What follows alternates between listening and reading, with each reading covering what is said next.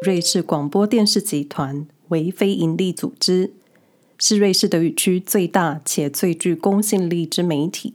瑞士新闻每月间每个月会选出当月瑞士德语广电所发布的新闻中让我有所共鸣的瑞士生活话题，跟各位分享。每个月选出的新闻连结都会放在说明栏位，因为是经过润饰。我自己也喜欢加油添醋，所以并不是以记者或是编译的角度出发。同时，因为是分享当月的德语区新闻，所以内容上会有时间差，还请各位听众朋友收听时留意。Monster Bank 怪兽银行是二零二三年瑞士年度词汇，这是瑞士银行 UBS 和瑞士信贷 CS 合并后的新词。此外，聊天机器人 Chatbot 和 Ghosting 也进入了年度关键字前三名。二零二三年瑞士年度词汇评审团选出的第一名关键字 “Monster Bank” 来自瑞士德语区，反映今年瑞士信贷爆发一连串丑闻，濒临破产，接着被瑞士银行合并后的关键字。一方面凸显了瑞士银行世界级的规模壮大，也反映其规模可能对瑞士构成的潜在危险。第二名和第三名关键字与瑞士无关，是英语单字 Chatbot Ghosting。Chatbot 源自人工智慧语言处理机器人 ChatGPT。Ghosting 鬼魂般的存在，意指约会后对方无声无息的终止联系。但发展至今，这个词也被用在其他场合，例如求职者在不给出理由的情况下，突然和雇主中断联系。或是亲友熟人之间突然失联。然而，今年关键字评选中并未包括瑞士人普遍讨论的话题，例如宗教和体育组织的丑闻、通货膨胀、生活费高涨等民生议题。同时，也缺少和瑞士本土相关的词汇，创纪录高温、冰川融化等等气候危机等相关议题也未能入选。这里分享二零二二年瑞士年度关键字：Stromanlage 电力短缺、Foreignticket（ 议会女性成员的议题以及妇女票的讨论、Schutzstatus S 意指乌克兰难民在瑞士取得的庇护签证 S。瑞士巴塞尔城市即将迎来日托 Kita 服务最优惠价格。所谓的 Kita 就是瑞士孩子进入正规 Kindergarten 之前的托儿服务。未来巴塞尔城市的家长在日托中心所支付托儿服务的费用，最高不超过一千六百瑞士法郎，折合台币约五万六。同时，托儿服务的幼教老师和员工工资也将有所提高，而这一切将由州政府提供资金，接近三千六百万瑞士法郎，三十六 million。三千六百万法郎，折合台币，我已经不知道多少的巨额资金。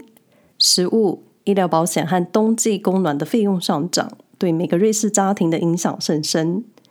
即使没有通膨，许多瑞士家庭在照顾孩子的开支也承受着相当的负担。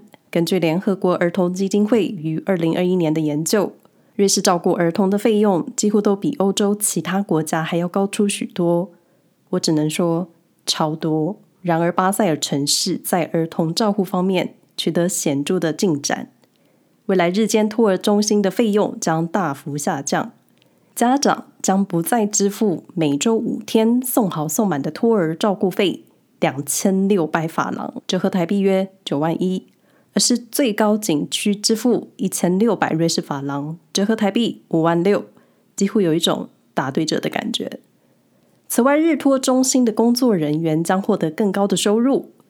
在巴塞尔，左派和右派政党都支持这些新规定，因为社会公平、家庭和工作的平衡并不是左派或是资产阶级的问题，而是一个社会议题。降低家长的负担有助于实现儿童机会均等，支持家庭经济，同时有助于解决技术工人短缺的问题。母亲们也有机会进入职场。巴塞尔城市州希望明年八月推出这些新的措施。瑞士采联邦制，因此并不表示这样的服务能扩大范围到瑞士全境。而且不同邦州、不同城市的日托费用也不尽相同，所以上述的补助费用和日托价格仅仅发生在巴塞尔城市州，但减少家长的负担，同时提高员工的收入，绝对是件好事。这也表示人们对于儿童照护员每天所做的重要工作给了应有的肯定。我只能说，带孩子太难，而且每个人的行为都会深深影响孩子。况且这些是未来的社会栋梁，我认为儿童教育需要得到更多的关注。在未来，瑞士不仅可能需要依赖进口牛奶来做 cheese，也可能需要进口大量的马铃薯来解决境内洋芋片薯条原物料短缺的挑战。瑞士马铃薯生产协会副主席表示，许多马铃薯种植者连续三年的欠收，而考虑退出种植。二零二一年，瑞士气候太潮湿；二零二二年又遇上干旱，导致许多生产厂商无法支付账单。推迟了许多投资生产计划，特别今年夏天的极端天气对某些马铃薯品种造成了严重影响。由于瑞士境内约有十万吨马铃薯短缺，导致瑞士知名洋芋片品牌 Zweifer 母工厂马铃薯原物料必须从外国增加采购，进口至少百分之十五至百分之十八的马铃薯，才能满足生产需求。协会副主席表示，消费者可能会发现，今年生产的洋芋片尺寸会比往年小，因为许多马铃薯受到干旱而导致长不大，不符合生产洋芋片的需求。对于未来的改善方式，马铃薯种植者表示，必须开发更耐旱的品种，以防止未来出现类似的情况。马铃薯不够的影响不只是洋芋片，还有瑞士的国民食物——瑞士薯饼 （Rösti）。cheese 锅或是烤 cheese 都会需要大量的马铃薯。相信要求严格瑞士生产的品牌来说，原物料的短缺会是一个考验。神难道已经不神了吗？去年近三万四千六百名瑞士居民选择离开天主教堂，另外三万零三百九十三瑞士居民离开了福音派归正教会。越来越多人选择离开教会，这个数字代表什么含义？根据瑞士教牧社会学研究所研究数据显示，截至二零二二年底，瑞士教会的会员人数约两百八十九万人。预计今年离开教会的人数将持续增加。研究所引用了瑞士罗马天主教会性虐待历史的报告，作为教徒离开教会的原因。在过去的几周和几个月里，天主教会失去了声誉和信任，系统性的掩盖保护肇事者免于受害者追责，以及掩盖将损害天主教信誉的进一步指控。与此同时，进入教会的人数多年来一直处于低水平。不止天主教会，许多瑞士居民选择离开福音派归正教会。研究显示，二零二二年有三万零三百九十三人离开了这个教会，打破了二零二一年的记录。教徒离开教会意味着什么？他们通常会停止向教会捐款。在瑞士加入教会需要缴一笔宗教税。教徒的退出可能影响教会的财政状况，好比教会的慈善事业、教育项目以及维持教堂营运等开支。同时，教徒离开教会也反映了个人对于信仰自由的选择，凸显了社会进步和个人意识的重要性，也可能进一步促成自由宗教的各种讨论。瑞士社会是一个现代化而且进步的国家，医疗体系健全，相较于其他国家更为宁静和平。当人们的生活不再受苦受难，宗教的精神寄托也许相对更低更低。你们又是怎么看的呢？进口犬只的问题，暴露出瑞士司法的无能和法律推迟的各种问题。Elite Dog 是一家总部位于斯洛伐克的犬只交易公司，他们提供数十种品种犬只，平均价格约一千三百欧元，折合台币约四万五。该公司犬只的出口地主要是瑞士和奥地利。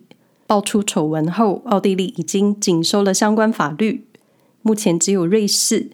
仍然允许进口早产以及体质虚弱的幼犬，许多幼犬来自环境糟糕的养殖场，因此容易感染各种危害生命的病毒。在瑞士动物医院治疗费用约三千瑞士法郎，折合台币将近十一万台币，是进口这些幼犬成本的两倍。在二零二一年十月，瑞士电视台追踪狗贩的纪录片中，暴露了位于斯洛伐克这间犬只买卖公司的一系列问题，其中涉及伪造动物护照、未确实接种疫苗，以及许多危及生命的生病幼犬。进口犬只的问题更扩大，暴露出瑞士司法的无能。新冠大流行期间，大量幼犬被进口到瑞士，其中有许多是染上重病的犬。瑞士政治人物和司法部门曾经希望采取行动去限制国外犬只的交易，但两年后的今天，情况并未有所改善。在过去四年里，已经有八百多只的狗透过这间公司运往瑞士。特别是二零二一年新冠大流行期间，进口瑞士的犬只数量暴增。苏黎世动物医院有五分之一患有危及生命疾病的犬只是来自上述斯洛伐克的犬公司。去年九月初，斯洛伐克环境警察突袭拥有四十个狗舍的该公司办公室大厅。根据调查显示，该公司涉及使用伪造文件。未正确施打疫苗和违反动物福利法，调查历时三年，目前陷入僵局。与此同时，在瑞士的调查似乎也毫无进展。二零二一年九月 s a n g a l e n 检察官办公室收到了针对该公司的刑事起诉。然而，两年多过去，此案仍悬而未决。调查员发现了疫苗、空白狗护照和抗生素，但这家办公室的董事经理。并非兽医师背景，当局怀疑该公司和在地兽医可能有所互通合作，涉及金钱利益。两年前，斯洛伐克兽医当局负责人承诺，若收到瑞士相关单位收集的证据，将关闭该公司。但是因为作业流程还有文件翻译，将近三百五十件成立的案件迟迟被搁置。一个令人无语的理由是，资料的保护优先于动物保护，导致相关法律不能及时生效。四年时间的长度，在此案件上凸显了司法系统和法律修改的各种延迟问题，也让民众怀疑瑞士法律的执行效率。为了促进职业发展，苏黎世市提供了在职进修奖学金。苏黎世市 （Zurich City）。近年来一直致力于促进职业发展，尤其为低学历、低收入者提供了工作技能进修的奖学金项目。这是一项瑞士全境应该算是独一无二的在职进修培训计划。自今年起，已有超过一百二十份申请，其中一半获得批准。这个计划是针对那些从事清洁工作或是建设工作的全职在职者。通常，他们因为经济的考量，无法抽出时间接受进一步的培训。毕竟，你需要请假去上课，请假公司就会扣你薪水。是否提供的奖学金涵盖了培训费用，避免这些工作者因为需要上课而造成薪水损失。这吸引了低收入者以及缺乏高等教育背景的人。提供经费是参加培训计划的一个有利诱因。然而，要获得奖学金并不容易，申请人有各种条件和收入限制，登记注册的过程也较为复杂。因此，市政府正和民间组织合作，比如瑞士红十字会。这项计划让一些低收入的工作者看到生计转变的机会。例如，来自马其顿的四十一岁父亲，他希望透过奖学金考取卡车驾照。一名五十六岁的瑞士单身女性，希望透过奖学金的资助、基础的辅助课程，能让她在学校部门争取转职的机会。目前为止，瑞士市政府已经收到了一百二十一份奖学金申请，市府批准了六十五份，共耗资约四十五万法郎，折合台币约一千六百万。每份申请的平均花费是六千九百法郎，将近台币二十五万。最常资助的项目包括专业课程和行业资格，以及德语学习课程。瑞士警力短缺目前是一个严重的问题，警察部门正在寻找新血的加入。瑞士全境警调单位共有数千个职位空缺，等无人。民众对于警察工作兴致缺缺，其中存在了一些值得关注的问题，包括警界的声誉下降、薪资的不满以及周末需要上班。与此同时，瑞士近来暴力事件日益增多，其中包含民众对于警察暴力的指控。年轻人对于警察的工作需求也正在改变。创意机构的创始人 Miller 表示，瑞士年轻人对于工作除了薪资要漂亮，也期待工作内容有意义、有趣，并能弹性安排工作时间。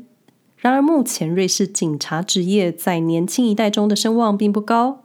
因应 Gen Z，瑞士警界应改变警员招募的策略，并重新塑造警察的形象。与此同时，Sorrento 警察协会主席表示，警察部队需要更多女性和移民，以反映瑞士社会的多样性。要吸引人才，也需要更高的薪酬。许多瑞士警员抱怨薪水不足以面对现代劳动市场的需求。当然，工作内容和工作压力也是考虑因素。也有瑞士警员指出，警察工作的保守形象让年轻人却步，因此。除了资金以及各种改进空间，瑞士警调单位还需要更多政治支持和改革。在苏黎世买房，你需要付出多少代价？在苏黎世买独栋住宅并不容易，应该说超难。有时候有钱可能也买不到。根据最新研究显示，购屋者年收入必须超过五十万瑞士法郎，折合台币约一千八百万，才有可能负担得起一栋苏黎世的独栋住宅。报道中并未确切地提到是苏黎世邦州还是城市，但我看了报道中的图示，小图标坐落在苏黎世市区。根据瑞士房地产顾问公司 IASI 数据。去年瑞士房地产价格上涨了百分之四点九。房地产专家表示，高房价的原因主要是因为瑞士购屋的吸引力以及高需求，其中也包含来自海外的需求。高房价同时也与房源供应短缺有关，很好理解，因为物以稀为贵。况且在瑞士城市内购物就是贵贵贵。在苏黎世要购入一个平均单位住宅，所谓平均单位住宅是指一百四十平方米、屋况良好、建筑品质良好的房源。要购入这样一个平均单位住宅，在苏黎世需要付出超过三百万瑞士法郎。同样条件的房源，在首都伯恩则需要花上两百万瑞士法郎。看到价差了吧？在瑞士购屋，购屋者要向银行申请贷款。买方必须证明有足够的财务能力支付房贷，银行才会通过贷款的申请。在瑞士购屋，没有所谓的现金价或是一次梭哈付清，清一色都是向银行申请贷款。在伯恩，家庭年收入必须超过三十万瑞士法郎，折合台币约一千零八十万元，才能得到购屋的抵押贷款。然而，瑞士的平均薪资为每人每年八万瑞士法郎，折合台币约两百八十八万。即使双薪家庭两人从事全职工作，在伯恩也有一半的家庭仍然无法满足购屋的基本能力。这使得对许多人来说，拥有自己房子的梦想变得遥不可及。房地产专家表示，除非考虑在农村地区置产，若你愿意开车通勤去市区，并为生活做出妥协，你仍然可以找到一套适合你的房源。同时，专家指出，在瑞士买房子永远不会便宜，但也会有一个极限。在不断发展的房市中，房主负担得起的能力和需求是决定房价涨跌的关键。因为到了某个时候，房价也就不会再更高了。至于是什么时候，我觉得可真是难说。以上是瑞士新闻二三年十一月间，生活小事总会牵着大事，希望各位有事没事也关注其他更有意义的新闻。瑞士新闻每月间每个月会分享前一个月让我有所共鸣的瑞士德语区生活新闻。